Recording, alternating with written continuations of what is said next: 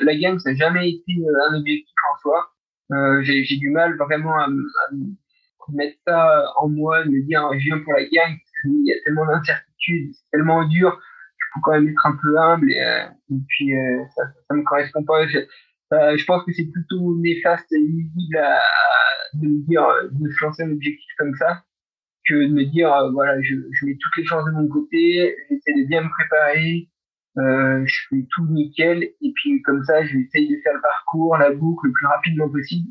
Et ensuite on verra le résultat. Et de cette manière là ça, fonctionne plutôt bien. Mais de, de trop ancrer les choses dans un résultat dans un milieu de compétition de stress et tout euh, ça c'est pas du tout bénéfique pour moi. Bonjour à tous, je suis Guillaume Lalu et je suis ravi de vous retrouver pour ce nouvel épisode de Course épique.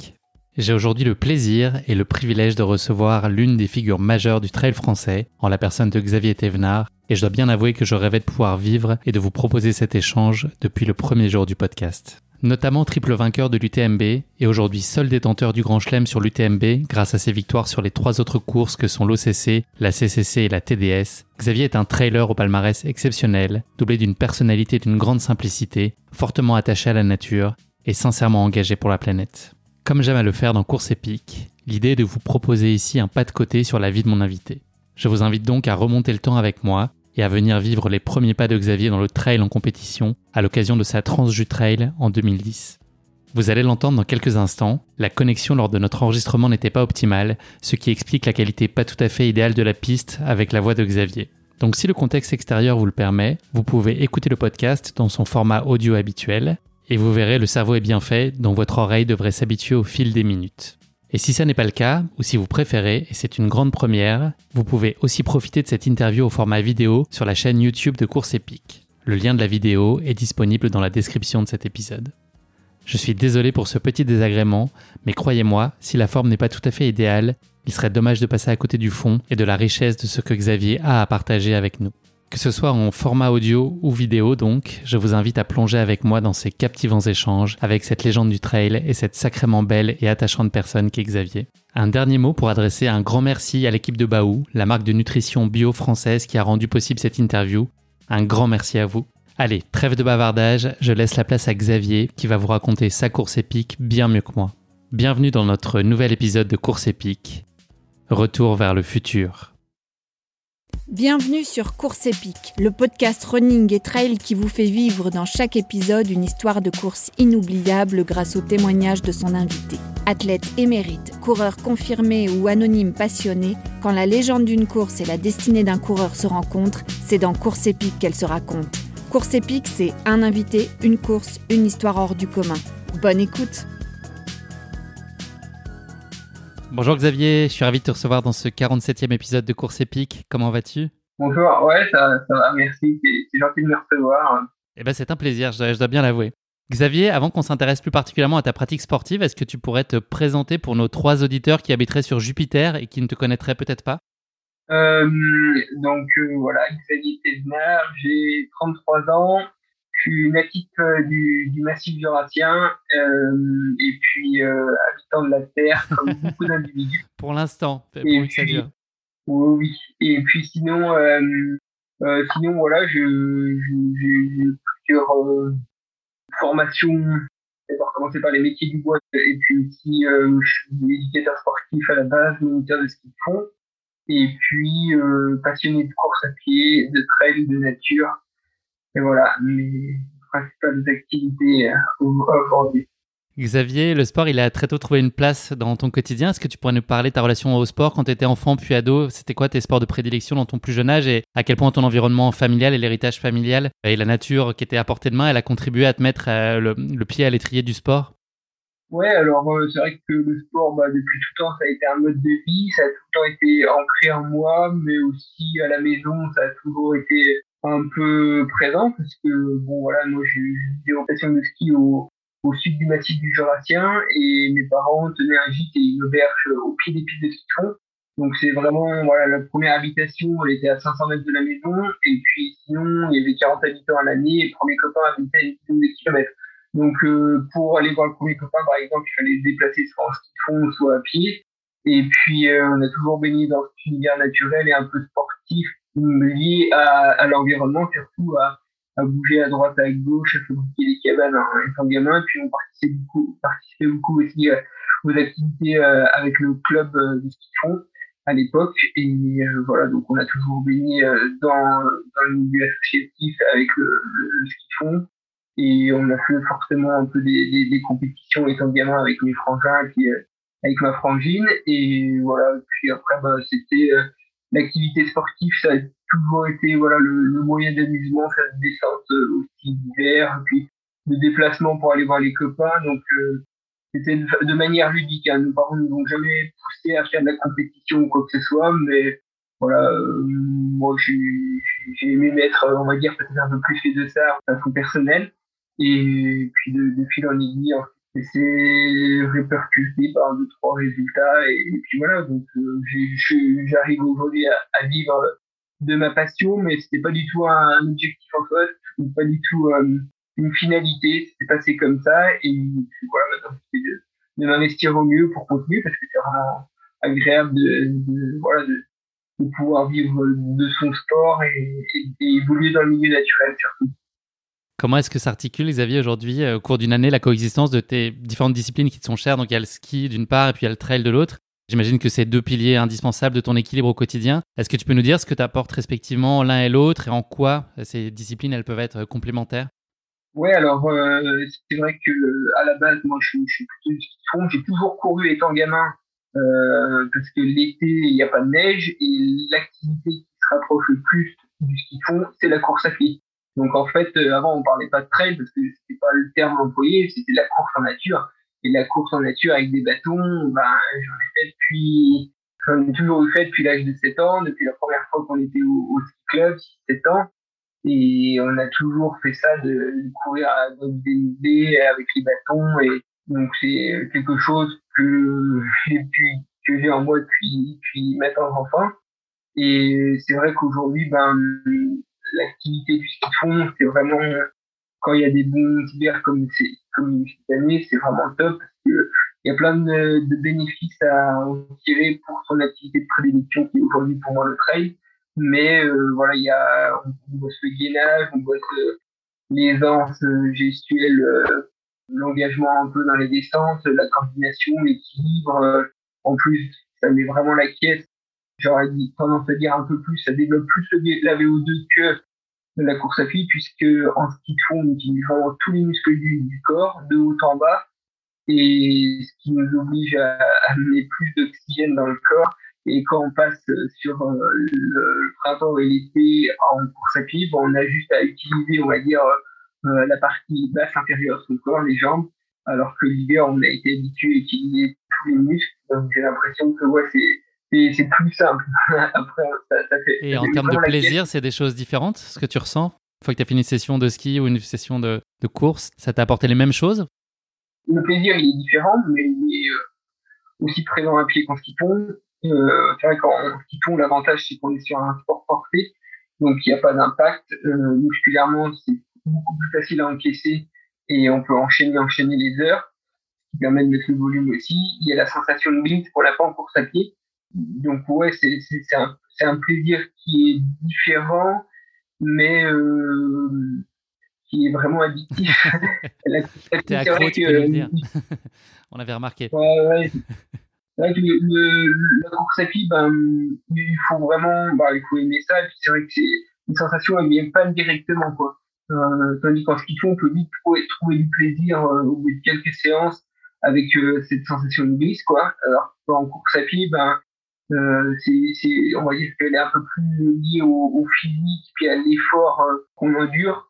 Et euh, des sensations de quand ça pousse dans les jambes qu'on a l'impression d'être, bouche fermée et puis que on peut monter n'importe quelle côte et que ça, pousse fort dans les jambes ça c'est vraiment agréable. Et on le retrouve aussi un petit peu en ski de fond mais c'est, un peu différent quand même. Donc ça se complète bien les deux encore une fois. En termes de, de choix, si on s'intéresse plus particulièrement au trail, c'est quoi tes critères pour déterminer les courses auxquelles tu vas participer? Est-ce que tu es guidé? Alors il y a tout, on, y reviendra un peu après, mais il y a toute une idée de, parti pris et de conviction écologique qui ont un peu réorienté ta façon de, choisir tes courses. Au-delà de ça, qu'est-ce qui t'emmène et qu'est-ce qui te permet de déterminer ce planning? Est-ce que c'est une logique de de performance qui prime, d'aller retourner là où tu as euh, excellé, d'aller te mettre, euh, de tester sur des nouveaux formats ou sur d'autres courses que tu connais pas encore? Est-ce que c'est retrouver des copains, être à domicile Comment est-ce que tu t'arbitres un peu tout ça? Est-ce que c'est tes partenaires qui orientent tes choix aussi? Ou est-ce que tu as les coups des franches pour aller là où ton cœur et tes pieds veulent t'emmener? Alors, c'est vrai que déjà, les, paysages, c'est vraiment important. L'endroit, si on se sent bien, c'est aussi très important. Donc, euh, moi, je n'affectionne pas du tout les, les endroits humides et chauds. Donc, par exemple, tout ce qui est tropical, euh, euh, j'ai vraiment du mal. Tout ce qui est chaud, sec, c'est pareil. Comme le Jura, par exemple. J'aime bien, bah, en fait, quand c'est quand c'est voilà humide, un peu frais, voire froid, moi ça me va à merveille. Et puis j'aime bien la verdure, j'aime bien la l'ambiance alpine ou le terrain jurassien. Et, et c'est vrai que j'essaie de, de, choisir mes courses dans un environnement déjà où je me sens bien parce que euh, on sait que déjà un ultra trail, il n'y a, y a pas que du plaisir, il y a des moments où c'est un peu plus dur. Donc euh, si déjà à la base sans faire d'activité physique, on ne se sent pas bien dans cet environnement, ben voilà, c'est ça complique la tâche. Autant choisir un endroit dans lequel on affectionne au niveau la, des paysages, au niveau de l'atmosphère, au niveau du climat, pour euh, encore bah, voilà, prendre du plaisir le plus longtemps possible sur le parcours. C'est pas une but, une vie, c'est quand même de euh, qu'elle soit un minimum, ben voilà, je veux dire, satisfaisante et plaisante, parce que, sinon c'est très, très, très chiant, quoi. Est-ce que le format 100 miles aujourd'hui, ça, reste ton format de cœur Ou est-ce que tu prends plaisir aussi à raccourcir parfois ponctuellement et que peut-être tu te destines à le faire de plus en plus? Aujourd'hui, tu l'as dit, c'est difficile et exigeant évidemment, mais c'est aussi beaucoup de plaisir. Est-ce que c'est là où tu euh, as envie encore de te consacrer euh, majoritairement? euh, Ouais, j'aime bien ce format long, distance parce qu'elle est un peu différente des autres, elle est un peu décalée. on a beau tout mettre en place au niveau de la préparation physique, il y, a, y, a, encore il y a une petite, il y a toujours une incertitude, on va dire, parce que c'est long, il y a des obstacles, c'est un peu plus l'aventure et et n'importe quelle couleur, coureur qu'on soit au départ euh, d'un ultra trail sur une ligne de départ, et eh ben on ne sait pas à quelle sauce on va se manger. Donc ce, petit piment là, il est, il m'anime bien encore aujourd'hui. Après c'est vrai que c'est des épreuves où je, je, me débrouille un peu plus, donc euh, je vais là où ça me convient un peu plus, on va dire. Mais euh, j'aime bien aussi les, les, tous les autres formats. Après ben voilà, j'ai j'ai physiologie-là peut-être à être un peu mieux sur des, des formats de longue distance. Et euh, moi, ça, ça me va à merveille quand on me dit sans borne, euh, euh, j'ai des étincelles et des étoiles dans les yeux. C'est ce que j'ai envie de faire. Et, puis voilà, mais après en préparation, forcément, on peut faire des formats un peu plus courts. Et ça fait partie aussi un peu du jeu. Puis j'aime bien aussi, hein, l'important c'est d'avoir que de la satisfaction à la fin de la journée, et puis de, de s'être mis bien carpette comme ça après pour les poser. Comme bon nombre d'entre nous ont pu le constater, Xavier, tu es très engagé en termes d'écologie et de préservation de la planète. À quel moment est-ce que tu as pris conscience qu'il fallait que tu changes des choses, notamment dans ton approche, dans tes choix du quotidien, mais peut-être aussi dans des choix de compétition auxquels tu décidais de prendre part? Est-ce que c'est, est-ce qu'il y a eu un déclic? Est-ce qu'on peut parler de ce moment-là? C'est ce que j'ai cru lire, ou est-ce que c'est de toute façon, compte tenu du contexte dans lequel tu as été amené à évoluer depuis ta plus tendre enfance, est-ce que tout ça était, c'était des valeurs qui étaient fondamentalement ancrées en toi depuis toujours? C'est sûr que le fait d'habiter dans, un environnement naturel, euh, d'être éduqué à ce milieu-là depuis euh, la tendre enfance et du dans univers, ben, ça permet de, de, de, prendre conscience de la chance que l'on a d'être entouré de, de, de, nature et puis le, tout le bonheur que ça nous procure aussi. Et euh, du coup, ben, forcément, euh, on sait que, ben, moi, je sais que cet environnement-là naturel, au niveau de la faune, la flore, c'est ce qui fait que je suis épanoui au quotidien. Donc je me dis, bah, après mon activité, dans ma vie de tous les jours, euh, j'essaie de faire euh, en sorte que mon impact soit le minime pour euh, pas détériorer cet environnement-là. Et c'est pour ça que bah, ça, il faut, voilà, après il y a, y a aussi dans la vie on évolue, on prend connaissance de certaines choses, on s'informe. là il y a, il y a quand même pas mal de choses qui, qui nous tombent sur les rapports du GIEC, etc. On a conscience de tous les enjeux euh, que ça va provoquer dans le futur nous alerte depuis plus de 20 ans, et puis à chaque fois les scientifiques, le corps scientifique a raison sur ce qui va se passer. Et là, on sait euh, déjà avec les derniers rapports du GIEC que bah, ça va pas être chouette et il va falloir être résilient et s'adapter. Donc, de toute façon, euh, c'est pas une question de se dire je fais ça ou je fais ça. Je me dis, bah, voilà, de toute façon, il n'y a plus de choix. Donc, chacun doit, doit, doit jouer le jeu et puis, parce qu'on n'est que de passage sur cette terre. Et c'est très cool quand même que ceux qui arrivent derrière nous, ils arrivent à, à profiter de, de tout ce qu'on voit là. Et donc moi je me dis, bah voilà, après le, le fait de, de pouvoir prendre l'avion, ce qui a été beaucoup mis en avant, et puis euh, c'était pas du tout à consonance polémique ou à vouloir faire euh, le, les grands titres, mais c'était juste dans une interview où j'ai dit ce que je pensais, ce que je voulais faire. Et puis, euh, parce que ça n'est pas vraiment le temps pour moi d'aller à l'autre bout du et puis de, de, de faire 15 000 km en avion pour euh, courir 150 bornes. Euh, il y, a, y, a, tellement de choses plus importantes. Je veux dire, voilà, la compétition, euh, tout ce qui va autour, c'est chouette, c'est bien, c'est beau, mais si euh, demain on n'a plus les moyens de courir parce que l'environnement dans lequel on évoluait avant, il est pourri, détruit, il ne sait plus, et ben, ben on ne pourra plus le faire. Donc autant soigner déjà la base, et peut-être qu'après on pourra continuer ainsi à, à évoluer et à courir en pleine nature. Donc il y y, a, des choix à faire, je pense, qui sont existentiels ça, ça me, ça me regarde moi. Moi, mes partenaires me suivent. Il n'y a aucun problème. J'ai pas de contraintes ni d'obligation dans ce milieu-là. Donc, autant, autant s'en passer, quoi. Et puis après, bah, il y a toutes les petites choses que je fais au quotidien qui me semblent banales parce que je pense qu'il y a beaucoup en nous qui font ça. Euh, voilà, c'est, je pense que t'as plus trop le choix, quoi. Et justement, dans la continuité de ça, et, notamment bah, l'initiative récente que tu as mise en œuvre avec ton partenaire On, qui s'appelle À la croisée des chemins, pour encourager la communauté trail à changer certains de ses comportements, est-ce que tu crois qu'aujourd'hui, euh, les changements qu'on doit apporter, ils peuvent être que radicaux? Est-ce qu'on est obligé de trancher dans l'art? Et c'est un peu ce que tu racontes aussi dans, dans ce projet-là. C'est un moment, euh, c'est noir ou blanc. Quoi. Tu prends droite ou gauche, il, faut, il faut y aller et puis tu assumes ton choix et, c'est comme ça qu'on on a une chance de faire bouger les choses? Ben, C'est sûr qu'à l'heure actuelle, euh, avec et puis c'est un problème systémique, mais euh, je pense que il faut avoir des, choix qui sont forts, positionnés euh, clairement, parce que parce que ben, la faune, la flore, tout on voit bien, toutes les espèces qui disparaissent, ça, ça, ça attend pas quoi. Donc c'est là, c'est présent, c'est concret, et, on voit bien que si on n'a pas des choix qui sont radicaux, et eh ben ça, met vachement de temps à se mettre en place. Il y a une, une certaine euh, inertie. Donc, euh, bah, moi, je pense que oui, des fois, il faut, faut passer par là. Il n'y a pas de voie du milieu.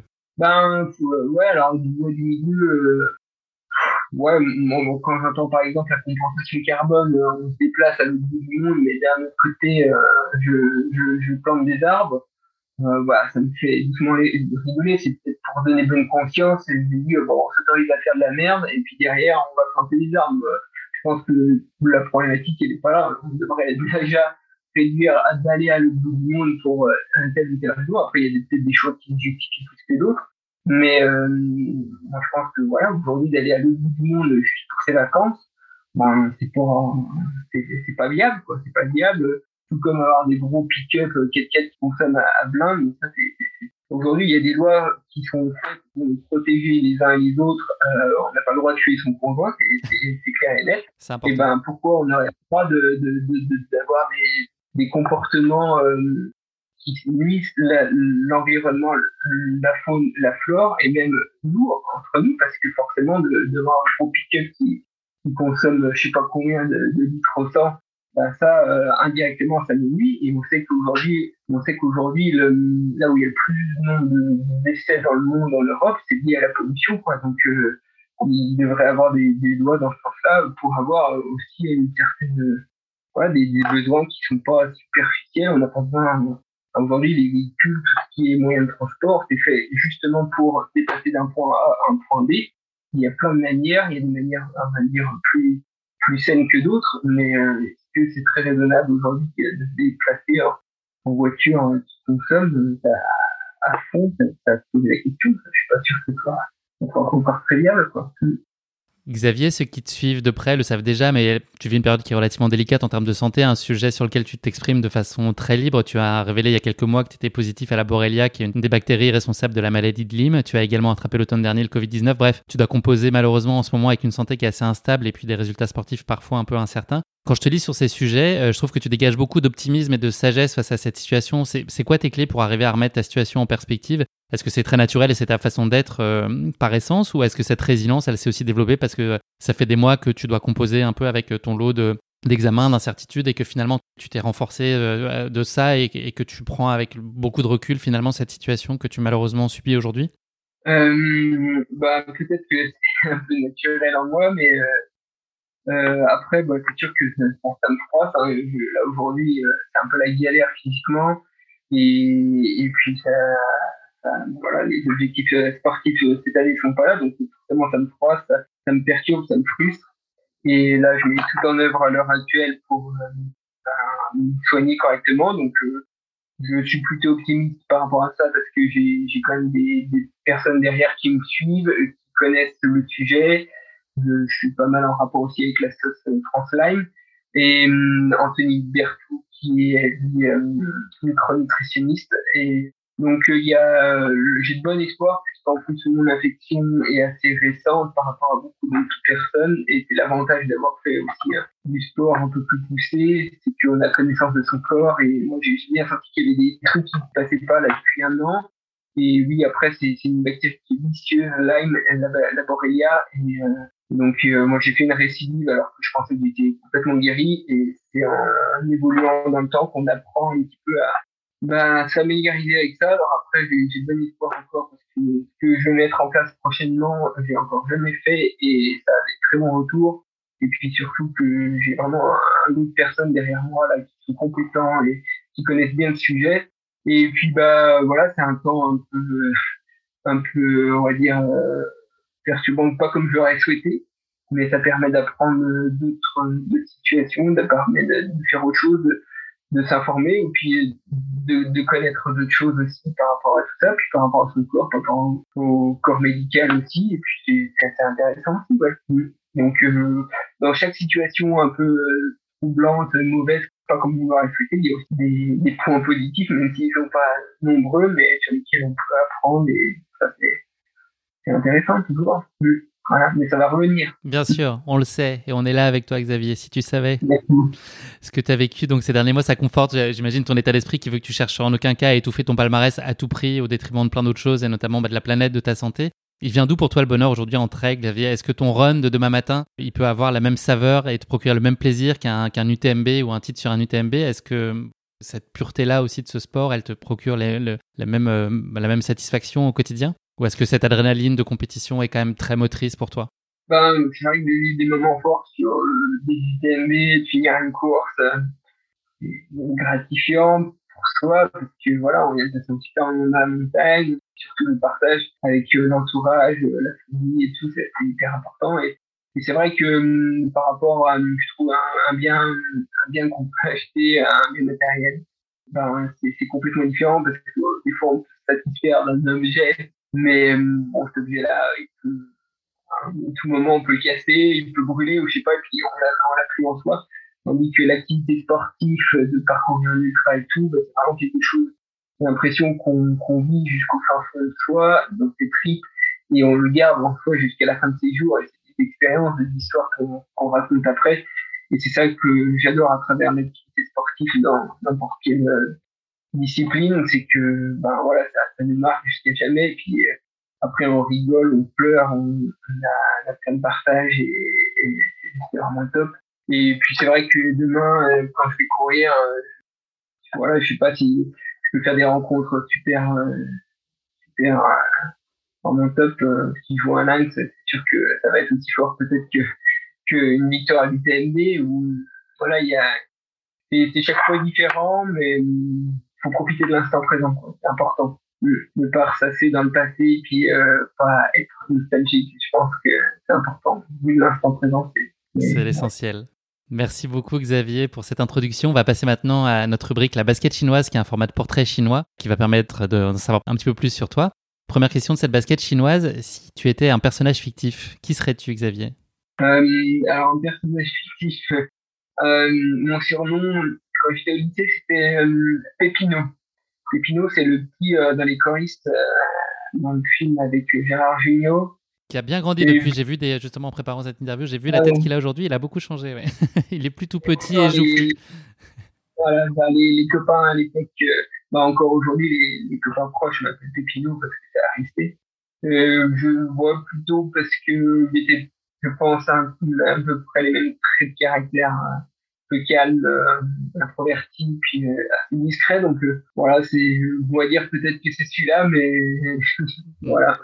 Ça marche. Et si tu étais un animal, qui serais-tu, Xavier? Ben, La tortue, parce que j'ai lentement, mais ben, sûrement longtemps, mais longtemps. j'adore manger les légumes du jardin et puis la tortue est très friande de salade. Parfait. Ça fait des points communs. Et dernière question, Xavier, est-ce qu'il y a un sportif ou une sportive qui est source d'inspiration pour toi, donc tout sport confondu, toute génération Est-ce qu'il hum, y a quelqu'un qui est vraiment une source d'admiration particulière pour toi? Bon, après, il y a beaucoup de, sportifs dans leur discipline euh, qui m'inspirent. De la même discipline, forcément, qui gagne, il est assez, très inspirant. Et puis, euh, même François, François Den. Euh, mais après, ouais, je Patrick Béraud, par exemple, sa philosophie aussi euh, en tant.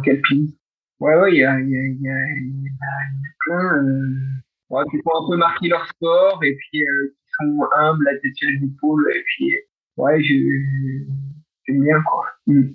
Merci beaucoup Xavier. Le moment est venu de parler de ta course épique, donc la Transjutrel 2010. Je vais la présenter en quelques mots. Donc cette course, elle trouve son ancrage au sommet des montagnes du Jura, une région qui était relativement chère, si j'ai bien compris. Il existe sur cette édition 2010 euh, deux formats de course, donc un format 34 et un format 70 pour un peu moins de 3000 mètres de D+. Le départ de la course de 70 km à laquelle tu as pris part à Xavier était donné à 5h30 du matin de Mout, qui est le site d'arrivée de la mythique transjurassienne. Et ce 70 km qui relie donc Mout à Lamoura est composé à 90% de sentiers et 10% de bitume. Le parcours est considéré comme plutôt roulant, mais c'est quand même loin d'être une partie de plaisir euh, pour autant, je crois que tu nous le confirmeras. Il est donc euh, relativement conseillé de partir à un rythme mesuré jusqu'à l'entrée de Morbier, car c'est là que la course commence véritablement avec une deuxième partie de parcours qui est euh, assez exigeante. Au-delà du seul parcours, ce qui caractérise la tranche du trail, ce sont les milliers de spectateurs qui encouragent les participants du premier jusqu'au dernier sans qu'une seule seconde les cloches comtoises ne cessent de résonner à travers les montagnes du Jura. Donc ça a l'air d'être quand même une ambiance de dingue, je l'ai jamais vécu, mais je pense que tu pourras nous, nous confirmer. Et puis la dernière chose à savoir, c'est que les résultats de cette tranche du trail, ils sont pris en compte dans le challenge Transju qui récompense les sportifs les plus polyvalents et qui agrège donc leur temps sur ce format trail, mais aussi celui qui est réalisé sur la tranche jurassienne, une course de ski de fond qui se court un peu plus tôt dans la saison et qui se court au mois de février en l'occurrence. Voilà, c'est quelques petits éléments d'introduction pour nos éditeurs sur euh, la tranche du trail. On va maintenant se frotter à une autre rubrique euh, du podcast qui s'appelle la question qui pique de course épique. Donc voilà, c'est une question euh, très gentiment piège que je pose à, à, mes invités. On va faire un petit bond dans le temps pour cette question qui pique, et plus particulièrement donc en l'an 2010. Cette question qui pique, elle va mettre à contribution ta mémoire, Xavier. Le samedi 10 avril 2010, il est resté dans les mémoires puisque ce jour-là, à 10h41, heure locale, le Tupolev 154 qui transportait le président polonais Lech Kaczynski, je me suis lancé dans la prononciation, s'est malheureusement écrasé lors d'une tentative d'atterrissage sur l'aéroport de Smolensk en Russie, ne laissant aucun survivant parmi les 96 passagers. Ma question qui pique ne sera pas de me citer le nom de son successeur à la présidence polonaise, Xavier, je te rassure, mais de me dire euh, quel autre grand événement s'est produit cette fois en France et plus précisément dans le Doubs ce soir du 10 avril 2010 Un petit indice, ça te concerne très directement. Euh, le 10 avril 2010. Attends, le 10 avril 2010. C'était un samedi soir. Ah, et, tu, tu, veux la réponse? Euh, J'ai fait quoi le 10 avril 2010 10 avril 2010 10 avril 2010. Alors, Il n'est pas impossible que tu aies eu un ampli à portée de main. Euh, j'avais un ampli à portée de main. 10 avril 2010. Allez, je te le dis, tu étais en concert avec les Happy Bûcheron Band, euh, un concert que tu as joué à, au Longeville Mont-d'Or. C'est possible ça? Est-ce que tu peux nous en dire plus ah sur euh, ce groupe qui était composé de Charlie, de Mr. P, Cam Lebert, tout ça, et d'un certain Pépino à la guitare? Est-ce que tu peux nous, raconter en quelques mots, nous parler de ce projet-là? C'était un projet de. Ouais, ouais, d'études, enfin, c'était un à côté quand tu avais la vingtaine, c'est ça? Moi, en fait, euh, quand j'étais au lycée, euh, bah, moi, j'ai toujours fait un peu de guitare et puis, euh, je, bien, je suis assez fan de rock des années 70. Par exemple, Led Zeppelin, c'est mon groupe favori. Mais ouais, on, a, on avait un petit groupe de musique avec les potes du lycée, puis on, se renvoyait tous les mercredis soirs pour répéter, puis on faisait de la compo.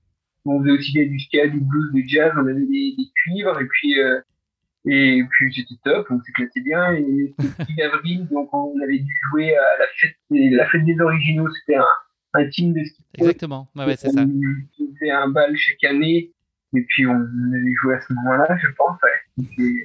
on tu joues encore Est-ce que tu pratiques aujourd'hui?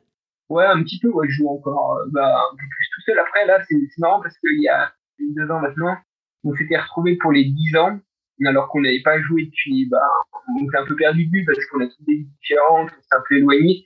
Donc après le lycée, c'était un peu plus compliqué pour se revoir. Et puis euh, on s'est retrouvés là il y a il y a 10 ans, et il y a, pour les 10 ans, euh, il y a deux ans. et c'était incroyable parce que, ouais, on, à peine de répète, tous les morceaux étaient revenus. et puis, on a joué pour le Festival de la Tarte dans le haut Et euh, c'était génial, quoi. Vraiment top. Et d'ailleurs, on peut retrouver le concert euh, sur YouTube au Festival de la Tarte, donc 2019 octobre, novembre 2019, quoi, c'était. Et c'était, ouais, mais en plus, il y avait une ambiance terrible, quoi. C'était génial, quoi. Petit retour sur scène.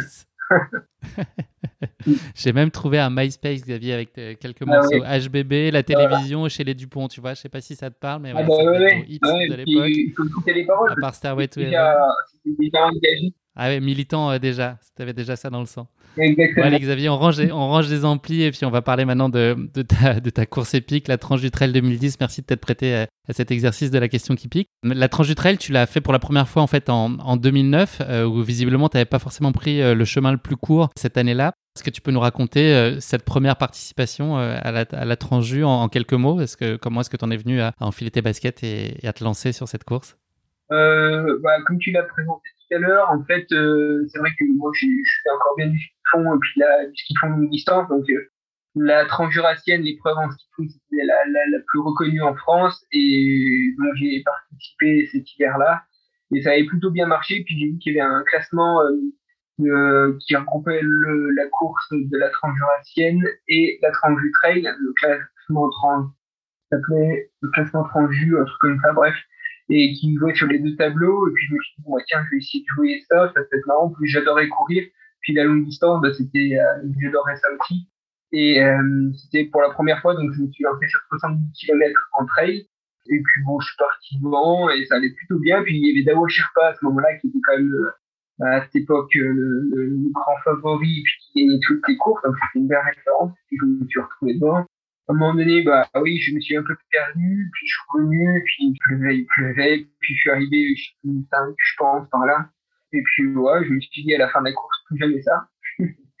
et après deux ou trois jours de visionnaire. Puis euh, non, je me souviens que je m'étais inscrit, euh, j'étais en sport études donc au lycée à Pontarlier, au lycée professionnel, et, euh, et puis je m'étais inscrit au lycée devant l'ordi et puis, euh, moi, j'étais, comme un gamin, j'étais excité à dire, ah, j'ai quoi, 70 bornes, on verra ce que ça peut faire. Et puis, le lendemain, ben, après la course, quoi, euh, je rentre au lycée à l'internat, j'étais déboîté, quoi, j'arrivais pas à monter les escaliers. et puis, les, les potes, ils t'as foutu quoi, et puis, et puis voilà, bon, après, je l'ai gardé pour moi, parce que je suis pas sûr qu'il allait trop comprendre, mais, mais voilà, j'étais content d'avoir mal aux jambes, et puis d'être défoncé en cours. défoncé dans le bon sens. Et à tel point que tu en as redemandé et donc que tu es retourné euh, l'année suivante en 2010. À l'époque, tu faisais des préparations spécifiques. Est-ce que tu es déjà dans un programme assez structuré où tu comptais un peu sur tes acquis et sur ta forme euh, générale ou est-ce que vraiment tu avais déjà un espèce de cadre de préparation? Bah, En fait, j'ai toujours fait mes programmations seul euh, parce que voilà, j'ai le sport, c'est vraiment un mode de vie et puis j'aime bien noter, j'ai toujours noté depuis tout le temps, hein, depuis que j'ai 10 ans tout ce que je faisais au niveau sportif, donc euh, les sorties vélo, les sorties à pied, machin. J'ai une bibliothèque à la maison, une carnet d'entraînement. Alors à l'époque c'était au papier et puis euh, au crayon, et puis aujourd'hui c'est plutôt de manière informatisée, mais je, je, garde tout, je prends note et j'aime bien analyser, regarder ce qui marche. Donc au niveau des, de la programmation, on va dire d'avant-course, enfin, c'est moi qui gérais ça et puis j'ai faire ma touche en fonction de, des mes ressentis, de mon feeling. Et puis bah, aujourd'hui, bah, encore, je continue de cette manière-là. Mais, euh, mais c'est clair que oui, je m'étais 2010, à chaque fois que je vais sur, euh, sur une course, j'essaie de me préparer quand même, parce que le but, c'est de prendre du plaisir. Et puis, si on y va à l'arrache et sans, sans trop cadrer, ben, on peut vite avoir des, du, mal sur les, sur l'événement, tant que ça soit plaisant aussi, quoi. C'est pour ça que j'aime bien cadrer un petit peu. Est-ce que tu te souviens à l'époque avec quelle ambition tu t'étais présenté donc sur cette deuxième participation? Est-ce que tu t'envisages, enfin tu vas pour jouer la gagne c'est la seule option ou c'est plutôt pour prendre du plaisir et passer un bon moment à domicile? C'était plutôt sous forme de, curiosité. La gagne, ça n'a jamais été un objectif en soi. Euh, j'ai du mal vraiment à, mettre ça en moi, de me dire je viens pour la gagne, il y a tellement d'incertitudes, c'est tellement dur, il faut quand même être un peu humble et, euh, puis euh, ça, ça me correspond pas. Je pense que c'est plutôt néfaste et nuisible à, de me dire de se lancer un objectif comme ça que de me dire voilà je, je mets toutes les chances de mon côté, j'essaie de bien me préparer, euh, je fais tout nickel et puis comme ça je vais essayer de faire le parcours, la boucle le plus rapidement possible et ensuite on verra le résultat. Et de cette manière-là, ça, ça fonctionne plutôt bien, mais de, de trop ancrer les choses dans un résultat, dans un milieu de compétition, de stress et tout, ça c'est pas du tout bénéfique pour moi. Donc euh, j'essaie de m'enlever de ça de la tête, mais des fois c'est compliqué hein, parce que quand on baigne dans cet environnement-là et puis les médias euh, euh, surtout, et, euh, met dans cet univers. Après, pour, s'en sortir et vraiment savoir ce qu'on veut et, pourquoi on est sur cette ligne de départ et pourquoi on fait ça, eh ben, il faut bien, il faut pas l'oublier et bien se mettre dans son camp pour, euh, pour arriver nickel et enlever toutes les incertitudes sur la ligne de départ. Xavier, ça y est, nous sommes le 6 mai 2010, machine arrière, 5h30 du matin, les conditions sont plutôt favorables avec un thermomètre jurassien qui affiche fièrement les 13 degrés, tout ça est, véridique, j'ai retrouvé les archives de la température ce jour-là. Tu t'élances donc sur les sentiers de la tranche du trail. Est-ce que tu peux nous parler du, bah, du début de course? Euh, Je crois qu'il y a un passage par le tremplin de Cheneuf qui a l'air d'être un, sacré morceau. Comment se passe en tout cas cette première euh, moitié de course? 2010, bah, grand beau, euh, je crois que il est beau, peut-être un peu de pluie sur la fin, ouais, première début de course plutôt bien. Euh, je crois que c'était assez linéaire sur la fin. Je crois que Arnaud Pérignon, qui gagne à ce moment-là, euh, euh avait pris un peu d'avance à Morée, puis peut-être dans, la montée en allant, en allant en rousse. Et à l'époque, on finissait à l'Amoura, au lac de l'Amoura. Et je reprenais un peu de temps sur la fin, et finalement, je crois que j'étais pas si loin. Et puis c'est vrai qu'à l'époque, Arnaud, euh, c'était quand même la référence. Il avait quatre marathons du Mont Blanc, et le mec euh, gagnait tout sur le, dans le coin et puis euh, qui faisait des bons résultats au niveau national. Donc, euh, j'étais content de finir deuxième à, pas très loin de, lui, quoi. Oui, c'est ça. Vous avez été euh, à deux minutes à peu près d'intervalle sur les, les, différents points de passage. Je crois que tu as dépassé euh, Rousse Lucas pour aller chercher donc la, la, deuxième place et tu termines donc ce 70 km à une prometteuse deuxième place et après 6h31 minutes d'effort. C'était quoi ton sentiment euh, à, l'issue de ce qui a été. Est-ce qu'on peut dire que c'est ta première performance de référence entre elles ce jour-là? Euh, Ouais, ouais. Alors, ça, c'était mai. Après, j'ai le trait de la vallée de Joux, je crois. c'était avant. Ah, j'ai faire le trait de la vallée de Joux avant, après la tranche du trail. Et puis ensuite, euh, ensuite, je gagne la CCC hein, en août. Mais euh, ouais, si, c'était je, je, voyais que les formes me correspondaient bien et puis je me mettais en confiance, je, je bien ce, ce type d'effort de longue distance à pied avec des dénivelés. Et puis bah, j'étais content, je pense, hein. j'étais content et puis euh, c'est parfait. Est-ce que pour toi il y a eu un déclic ce jour-là? Est-ce que ça t'a conforté? On va revenir sur la CCC euh, juste après, mais est-ce que tu as l'impression que ça a révélé des choses particulièrement ce jour-là? Ou est-ce que c'était là aussi euh, une continuité, une exploration finalement C'était plutôt de la découverte course après course? Je pense que c'était une continuité. Puis très franchement, euh, là, c'était 70 bornes euh, donc en 2010. Euh, je quel âge 21 ans par là. Ouais, c'est ça. Euh, et ben, en fait, quand j'étais gamin, quand j'avais 15, 14 ans, euh, j'adorais la longue distance à pied. Même je me souviens de, de, faire des trucs. Euh, le but c'était de découvrir des endroits sur le plateau de retour là où je suis natif. Et puis à la fin de l'année, à la fin de l'été, après les grandes vacances, avant de retourner en cours, je me suis, je dis, euh, fais une fois tous les endroits dans lesquels je suis passé, dans, une seule journée, et je rentre euh, à la maison, et puis comme ça, je peux attaquer les cours et être euh, un peu plus bah, posé, quoi. les cours est un peu chiant. et donc, du coup, c'était un peu mon rituel de fin de grandes vacances, de faire une grande boucle à pied. Et je pense que quand j'avais ouais, 13, 14 ans, j'ai déjà eu fait des, des 50 km, euh, mais sans, sans vraiment le savoir, parce que euh, bah, j'avais pas de montre, j'avais pas de si j'avais peut-être une montre, mais j'avais pas toutes ces formules de GPS et tout, etc. Donc, donc ça. difficile d'évaluer. Difficile d'évaluer, mais après, ouais, j'ai bien fracassé. Donc cette année 2010, elle a été quand même euh, charnière. Est-ce que tu peux nous parler euh, également de l'autre course qui a marqué cette année-là et qui t'a révélé quand même aux yeux du monde du trail, à savoir la CCC, tu l'as mentionné. Euh, mon petit doigt dit que tu t'y inscris plus ou moins de ton propre gré et que tu as ton, ton, vieil ami Sacha qui a un peu forcé le destin. Ouais, alors c'est vrai qu'il est natif de Valorcine, donc il voulait faire ce CCC. Et euh, donc du coup, il y a gars, on l'a fait ensemble. Et puis, euh, bah, allez, ok, c'est parti. Puis c'est lui qui a fait les démarches pour nous inscrire. Et puis on est parti donc euh, ce jour-là ensemble, sous la pluie battante. Et euh, l'idée, c'était vraiment qu'il n'y ait pas de frustration chez ni l'un chez ni l'autre. Donc chacun, on partait ensemble. Et puis après, s'il y en a un qui était mieux que l'autre, ben, il partait devant. Et puis on faisait, on faisait notre tour. Donc, euh, bah, moi, ce jour-là, ça allait un peu mieux que. Et puis, euh, je, je, suis parti un peu plus devant, voir ce qui se passait. Et en fait, bah, j'ai remonté petit à petit. Et puis, à la fin, bah, je me retrouvais à 4, 5, 4, 3, 2. Et puis, euh, je double, c'est pas mieux dans la descente de la flégère. Je m'attendais pas du tout à gagner. Puis, voilà, c'était passé comme ça. Mais il faut dire que les conditions étaient tellement dantesques et bien jurassiennes que ça, ça nous paraissait qu'on allait sur euh, 1h50 de cours, je crois que vous avez eu 10 euh, heures de flotte, donc euh, c'était pas mal. Quoi. Donc Xavier, cette victoire sur la CCC, elle a eu pour conséquence évidemment euh, bah, de, de, concentrer l'attention en tout cas et de te révéler aux yeux du monde du trail, j'ai dit tout à l'heure. Est-ce que c'est, j'imagine que non, mais c'est pas du tout une démarche que tu, tu souhaitais. Enfin, ça, ça, a créé pas mal d'intérêt, notamment de la part de, de partenaires. Est-ce que tu courais pas après ça? C'était plutôt pour toi peut-être l'opportunité de mieux vivre cette passion du trail ensuite? Ça t'a ouvert cette possibilité-là?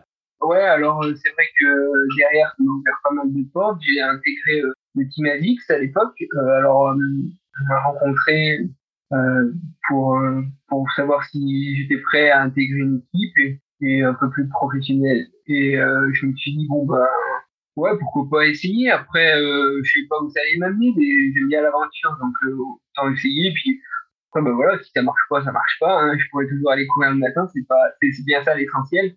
Et si ça marche, ben, voilà. Puis là, c'est vrai que j'ai rencontré pas mal de personnes. Euh, j'ai appris des choses, j'ai changé beaucoup de choses. Et puis, euh, en fait, le, le, but en soi, c'était, voilà, là où, j'aime bien euh, rechercher une cantonner, c'est par rapport aux, aux, sensations que ça peut procurer. Et c'est vrai que quand tu mets beaucoup de choses euh, bout à bout, euh, que ce soit lié à la nourriture, à la récupération, à la, à la santé de manière globale, à, au physique, au mental, et eh ben, tu peux trouver toujours des sensations qui sont meilleures. Et moi, ce que j'aime, c'est essayer de rechercher, euh, faire en sorte que mes sensations à pied, elles soient le meilleur possible. Et ça, ben, ça se répercute euh, indirectement sur euh, peut-être des, des, des, résultats, etc. Et puis, ça qui est cool, c'est pouvoir pousser son corps et se dire, hein, j'arrive à aller jusque là-bas en courant, ça fait 100 bornes, et puis sans rencontrer vraiment de, plus de difficultés ça, de la douleur certes, mais mais qui est facilement euh, abordable, bah, facilement gérable et, c'est ça qui est vachement intriguant dans, dans l'ultra trail, c'est la connaissance de ton corps. Et c'est vrai que tout, toutes ces années-là avec euh, le Team par exemple, ça m'a fait grandir et apprendre beaucoup de choses et certainement progresser et certainement avoir des, des bons résultats derrière.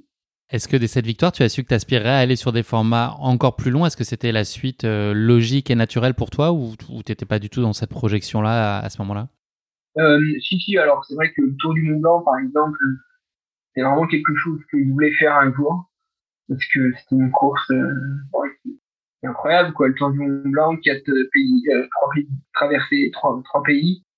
Et puis Chamonix, la, la de l'alpinisme, euh, tout, tout, ça, il y avait plein de. C'est une course qui était mythique. Et je voulais savoir si j'en étais capable. Donc, euh, ouais, On a la réponse. On a bien vu. donc voilà, en 2013, ben, premier essai, et puis c'est bien passé, je remporte la course, mais je ne m'attendais pas du tout à ça. Et, et, voilà quoi. La belle surprise. Mm. Si j'avais parlé au Xavier Thévenard du 27 août 2010, donc euh, le jour de, cette CCC en fin de journée, et je lui avais parlé de son palmarès 11 ans plus tard, est-ce qu'il m'aurait cru, ce Xavier Thévenard? Tu m'aurais dit tu bluffes Guillaume, tu me racontes n'importe quoi? Je, je coche pas les courses. Euh, c'est vrai que c'est des moments incroyables et puis euh, on aura tout le temps envie de, de revivre ça. C'est beaucoup d'émotions. Euh, après, moi, je coche euh, à chaque fois mon rituel, c'est de voir tous les sommets jurassiens dans l'année. C'est mon seul objectif, on va dire. Mais euh, ouais, non. Euh, T'aurais imaginé ça possible d'être aussi au top niveau de ta discipline pendant autant de temps et de signer toutes ces victoires majeures au-delà de tout le plaisir que tu as sur des courses peut-être moins exposées ou de ton simple run? Est-ce que c'était envisageable? Ouais, bah, après, là, il faut remettre les choses dans leur contexte aussi, c'est que certes, il y a 10 ans euh, et il y a 8 ans, c'était pas le niveau qu'il y a aujourd'hui. Donc euh, moi, je suis peut-être arrivé aussi à un moment où bah, il y avait moins de densité. bon voilà, j'avais certainement une, des capacités physiologiques pour être bon sur sur du long et, et c'est bien passé. Mais aujourd'hui, on met souvent cette identité-là d'avoir remporté toutes les courses du Mont Blanc, euh, la TDS, la CCC, ainsi de suite, euh, les 90 du Mont Blanc. Mais euh, voilà, bah alors c'est cool, c'est bien passé pour moi, parfait. Mais certes que je pense qu'il y aurait la densité de maintenant sur les courses il y a quelques années en arrière, je suis pas sûr que ce serait passé comme ça quoi.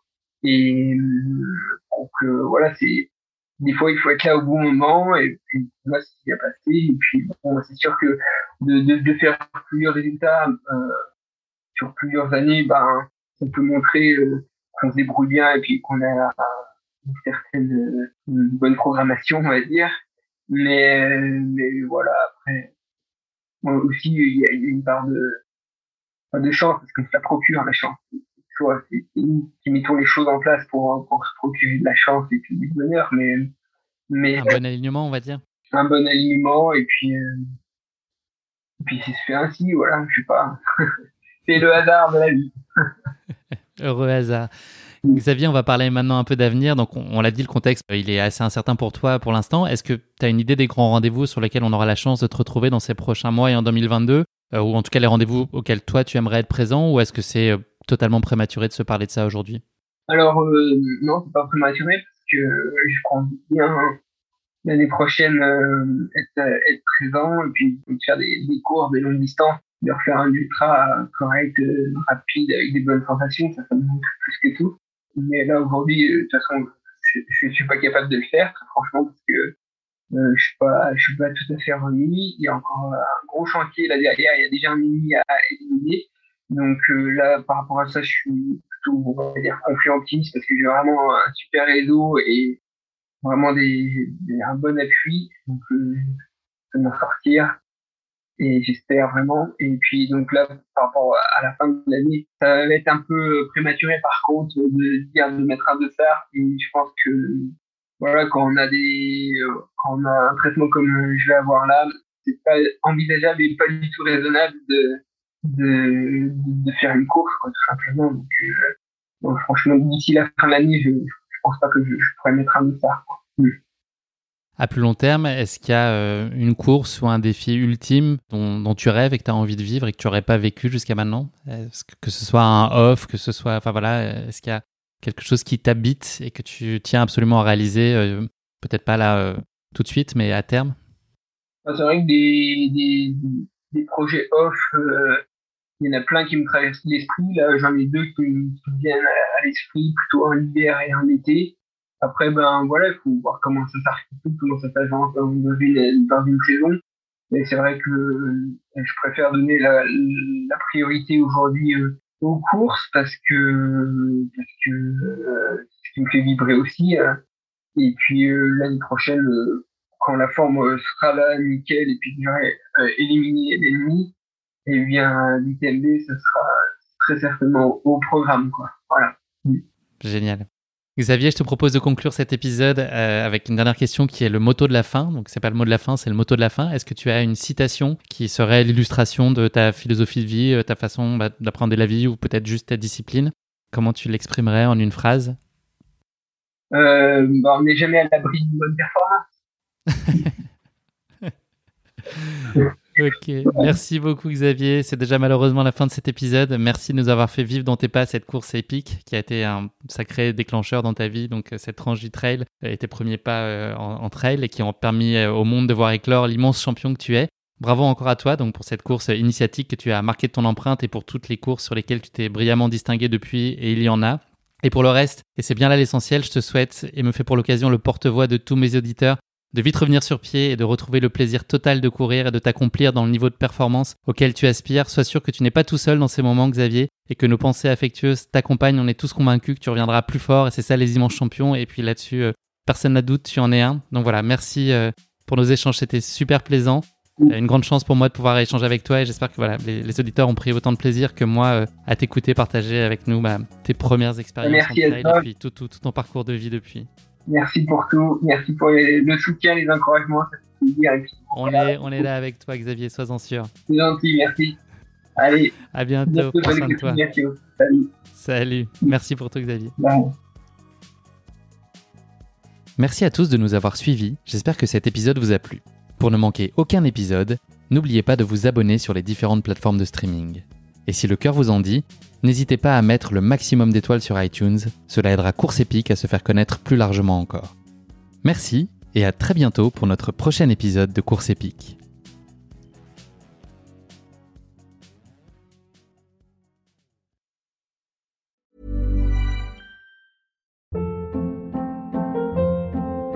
Hold up, what was that? Boring, no flavor. That was as bad as those leftovers you ate all week. Kiki Palmer here, and it's time to say hello to something fresh and guilt-free. Hello Fresh. Jazz up dinner with pecan-crusted chicken or garlic butter shrimp scampi. Now that's music to my mouth. Hello Fresh. Let's get this dinner party started. Discover all the delicious possibilities at hellofresh.com.